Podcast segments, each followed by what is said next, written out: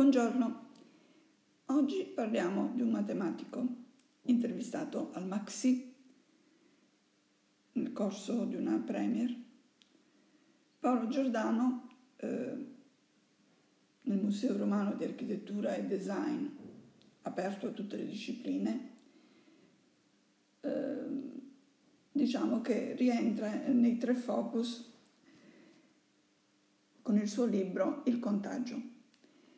Lui ha definito il Covid-19 un'emergenza matematica, intendendo quest'ultima come scienza delle relazioni.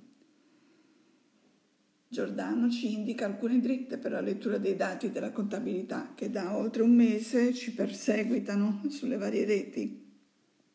Intanto eh, la differenza fra infetti guariti e tra non più infettabili, cioè gli immunizzati o i morti e il fattore da tenere presente è l'R alla zera, allo zero, scusate, ovvero la velocità di propagazione.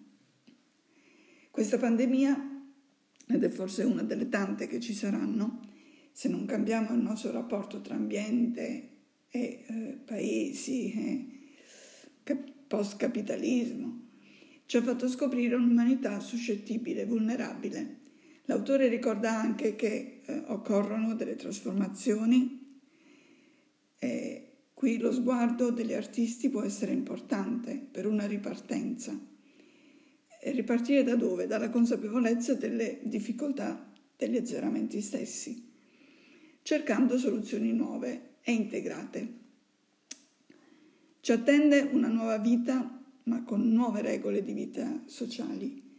Il numero di contagi può sempre schizzare e nei continenti poveri è possibile che si creino serbatoi di letalità.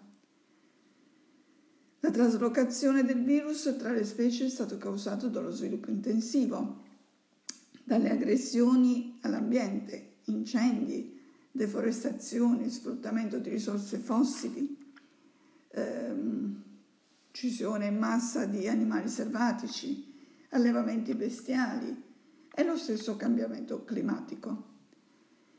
Nessun uomo è un'isola, non ci si salva da soli.